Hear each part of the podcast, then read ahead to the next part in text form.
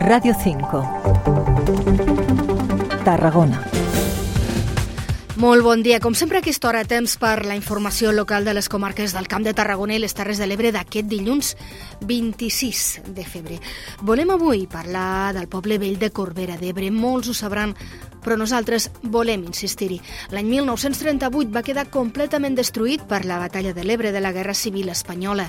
Des del 1995 és una mena de museu a l'aire lliure, amb una exposició permanent d'escultures inspirades en les lletres de l'abecedari. És l'abecedari de la llibertat, 28 en total, repartides per diferents racons i que han fet 25 artistes diferents. Representen l'efecte de les guerres, així com advocar per la pau mundial. Però el poble vell de Corbera és per molts el gran monument a la pau a l'aire lliure i la imatge de les conseqüències de les guerres. El conjunt està declarat bé d'interès local cultural. Durant anys, el seu manteniment i difusió se n'ha encarregat l'Associació per al Poble Vell de Corbera, una entitat sense ànim de lucre, però ara l'associació s'ha dissolt. Denuncien sentir-se sols, abandonats per les administracions local i catalana. I la gran pregunta és què passarà ara amb el poble vell de Corbera? No tenim encara resposta de les administracions, l'estem buscant, però sí que tenim la veu de l'associació.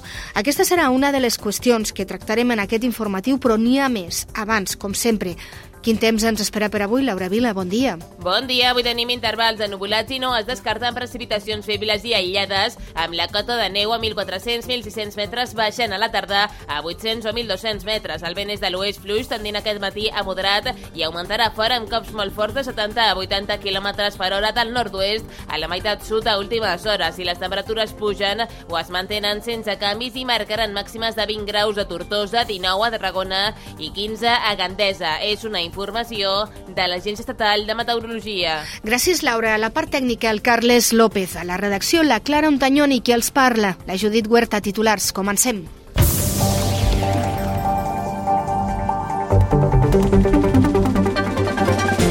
Els pescadors de Tarragona fan vaga avui en solidaritat amb ramaders i pagesos. Diuen que pateixen les mateixes dificultats que té tot el sector terciari. L'associació Sediment ratifica avui a Amposta la querella presentada contra la companyia elèctrica Endesa per la falta de manteniment de l'embassament de Ribarroja. Creixen les trucades per violència masclista al 112. La xifra és desoladora. Al centre de Reus es reben 8 trucades cada hora. Fa gairebé 30 anys, primer com a patronat, després com a associació, que l'Associació Poble Vell de Corbera d'Ebre s'encarregava de preservar de manera desinteressada un patrimoni que en realitat és únic, el del poble vell de Corbera d'Ebre, un poble, recordem-ho, arrasat durant la batalla de l'Ebre dins de la Guerra Civil Espanyola i un dels escenaris més claus i més vitals per a qualsevol visitant i que vulgui entendre què va suposar no només la batalla de l'Ebre, sinó també la Guerra Civil Espanyola. Ara l'Associació Poble Vell de Corbera d'Ebre s'ha dissolt, ha desaparegut. Ho ha fet de manera voluntària, però entenem que darrere hi ha d'haver uns motius de pes. Anna Pedrola Pons és l'anterior presidenta d'aquesta associació.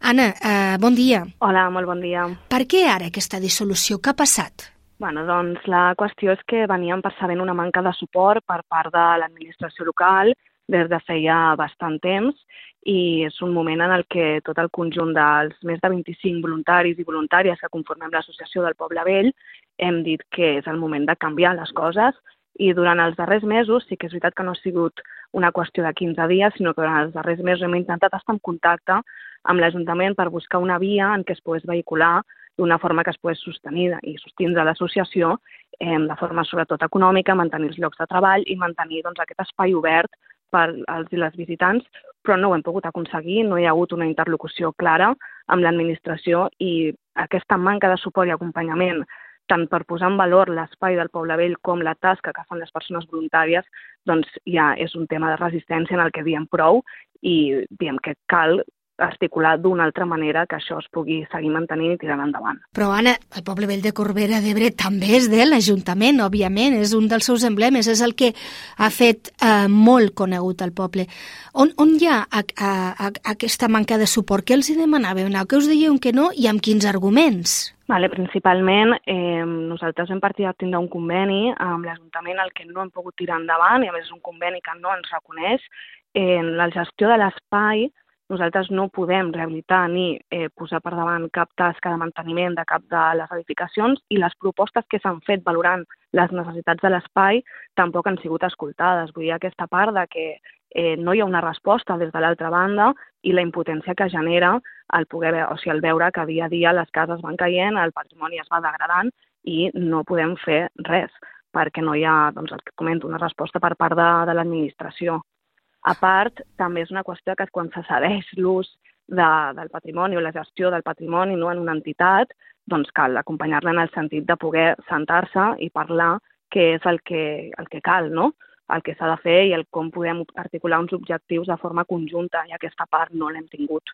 Anna, disculpem, però, però no, no s'entén, no uh, l'Ajuntament, eh, aquesta manca de, de compromís i tampoc la Generalitat, perquè vosaltres recordeu sempre que el Poble Vell de Corbera és un bé cultural d'interès eh, nacional i que tampoc la Generalitat hi aboca diners. Mm, potser és que a vegades dubteu que es creguin el tema de la recuperació de la memòria històrica? Justament, és una mica el que et volia comentar també, no? Hi ha tota aquesta part de creure's que aquest espai és eh, un espai històric, emblemàtic i únic, i creure-s'ho vol dir no simplement eh, saber que existeix i que el tenim aquí al costat, sinó contribuir-hi, poder veure eh, les formes en les que es pot donar a conèixer, etc.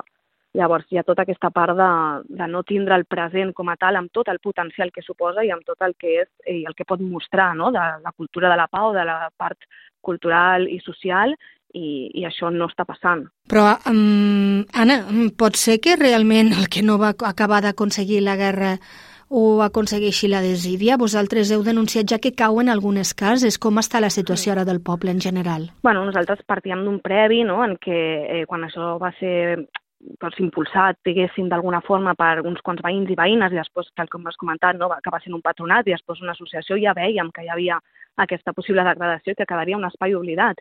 I justament el que crec que hem aconseguit molt bé com a associació durant tot aquest temps és que sigui un espai reconegut pels visitants, pel conjunt de Catalunya i arreu del món, i és el que ara ens fa por també que es perdi, no? Vull dir, tota aquesta tasca, tota aquesta feina, tota aquesta implicació, sol, ara sol faltaria no? que per qüestions de, eh, de que l'Ajuntament o l'administració no, hi, no hi vegi com sortir-se, no com fer-ho, doncs acabés degradant-se del tot. La situació que creiem que des del Departament de Cultura, sobretot, o sud de l'Ajuntament o el Departament de Justícia, eh, hauríem de començar a posar doncs, eh, el focus en que les cases estan caient, que l'espai està molt degradat i que es necessita una inversió econòmica que sigui realista amb la situació del poble vell. Doncs Anna Pedrola Pous, la nostra feina serà, ja t'ho dic ara, trucar a la porta del Departament de Cultura per saber què pensen fer a partir d'ara amb aquest poble vell de Corbera. Sap greu haver-vos d'acomiadar. Uh, moltíssimes gràcies per tots aquests anys de feina i estic segura que continuareu mirant de reull el poble vell de, de Corbera d'Ebre i si fa falta ens la veu per reivindicar-lo. Gràcies. Clar que sí, moltes gràcies i agrair també a tots i totes les visitants, totes les persones que han col·laborat i han fet que això fos possible i seguim confiant en que siguin les associacions culturals i socials les que puguin seguir tirant endavant aquests projectes tan bonics. Moltíssimes gràcies, Anna. Adéu-siau. Gràcies, adéu. I no deixem encara de parlar de cultura perquè també ho és, i és que el conegut com a turisme de cementiri té a partir d'ara una cita obligada, visitar el de Reus. És el millor d'Espanya, segons el grup empresarial i de serveis funeraris Funespanya i la revista Adiós Cultural. Ara l'Ajuntament vol convertir les visites guiades diurnes i nocturnes i que fins ara organitza de manera esporàdica en estables. I és que aquest cementiri, per exemple, s'hi fan també concerts. Ens explica Montserrat Flores, la regidora responsable, quins són els seus grans atractius actius. Hem de pensar que el Reus que crea aquest cementiri a finals del segle XIX és la segona ciutat de Catalunya, en la qual hi ha moltes famílies eh, doncs, amb un potencial econòmic molt important, vinculades a, la, a doncs, als estils artístics de predominants en aquell, en aquell moment, i a la vegada, des del començament va conservar un aire de bosc. No? Hi ha una vegetació que en cobreix algunes parts i que ho fa tot com un conjunt eh, força, força harmònic. Una harmonia que de ben segur obrirà portes al turisme, com dèiem, de cementiris, i és que el de Reus destaca pel seu valor no només històric, sinó també social, mediambiental, artístic i patrimonial. Per això està inclòs dins el patrimoni arquitectònic de Catalunya. Les famílies benestants del Reus de 1869, com sentien, volíem que el seu fos el primer cementiri de caràcter laic de tot Espanya, on poder-hi també passejar molt propi del romanticisme i el neoclassicisme. I a la vegada, des del començament va conservar un aire de bosc. No? Hi ha una vegetació que en cobreix algunes parts i que ho fa tot com un conjunt eh, força, força harmònic. Són en total 13.000 sepultures en panteons que es converteixen en veritables obres d'art. La família Margenat, per exemple, encarrega el seu a Domènec i Montaner. El mausoleu del general Prim és un sarcòfag de ferro amb incrustacions d'or i plata i catalogat com a bé cultural d'interès nacional. 5 minuts per les 9 del matí. Els pescadors de Tarragona es planten i també fan vaga avui. La flota de l'arrossegament diu prou es planta. Els pescadors asseguren viuen les mateixes problemàtiques que els pagesos i els ramaders i per això es volen sumar a les protestes dels últims dies. L'excés de burocràcia, la falta de relleu generacional, l'estricta normativa i l'impacte de la inflació està acabant amb el sector primari, afegeixen. I d'altra banda, l'associació Sediment ratifica avui a amposta la querella presentada contra la companyia elèctrica Endesa per la falta de manteniment de l'embassament de Ribarroja per un suposat delicte contra la seguretat col·lectiva perquè consideren que hi ha un risc catastròfic. En el rerefons, però, hi ha la impossibilitat de mobilitzar sediments i fangs per a regenerar el delta de l'Ebre a través dels desguasos de fons dels embassaments, que fa anys que el grup de pressió denuncia que són inoperatius perquè no s'han fet funcionar i que això incompleix la normativa de seguretat. Consideren que una avinguda excepcional podria resultar letal per a les poblacions ubicades riu avall si l'aigua salta per dalt de la presa amb el consegüent risc de trencament. I d'altra banda, la Fiscalia creu que es podrà saber de qui és la responsabilitat de l'abocament de microplàstics a les platges tarragonines. Ja es va obrir una investigació entre els anys 2019 i 2021 per saber exactament d'on provenien els pèl·lets, però en aquell moment es va arxivar perquè no es va poder determinar la responsabilitat exacta. Ara s'ha tornat a obrir una investigació arran de l'aparició de pèl·lets a la costa de Galícia. La fiscal en cap de Tarragona, Maria José Osuna, en una entrevista a TAC 12, ha dit que no creu que ara quedi arxivat perquè es té més informació per arribar a saber l'origen exacte d'aquests microplàstics. I ara torna a estar damunt la taula aquest problema. La veritat és que es veu que és un problema greu, que a més a més ha provocat problemes en altres territoris i sembla que o ells diuen que provenen de, de la zona de Tarragona. Uh -huh. uh, per tant, eh, crec que la resposta en aquest cas ha de ser a dedicar tots els recursos. Canviem de qüestió. L'any 2023, el telèfon d'emergències 112 va rebre més de 7.000 400 trucades relacionades amb casos de violència masclista, una mitjana anual de 8 trucades cada hora. Una xifra que ha augmentat respecte al 2022, quan se'n van produir prop de 6.900, gairebé 600 trucades menys.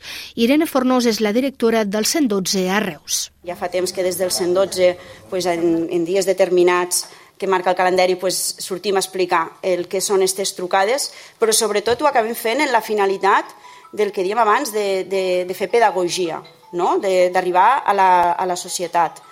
Que el número de trucades de violència masclista hagi crescut eh, vol dir que hi haguen més casos de violència masclista, és, és un àmbit que no em pertoca a mi eh, comentar-lo, però en tot cas sí que eh, el que estem veient és que hi ha una, una major participació per part de la societat. Al Camp de Tarragona, el 112, rep 477 trucades de mitjana l'any 2023. Se'n va fer 177.670, el que representa un 0,9% més que el 2022. La majoria s'han fet per alertar alguna incidència relacionada amb la seguretat, especialment per robatoris. I és que aquest és el principal motiu dels avisos a emergències per part de la ciutadania. Les trucades per incendis són les segones més freqüents. Els incendis a Botarell al mes d'abril, per exemple, exemple, i el de l'agost a la Selva del Camp hi tenen molt a veure, ja que són aquests els episodis que han generat més trucades juntament amb clàssics com la Rebella de Sant Joan i la nit de Cap d'Any. Ja en menor percentatge es troben les que es fan per motius de trànsit. Aquestes tres modalitats han augmentat respecte al 2022 i, en canvi, s'han reduït els casos relacionats amb el civisme.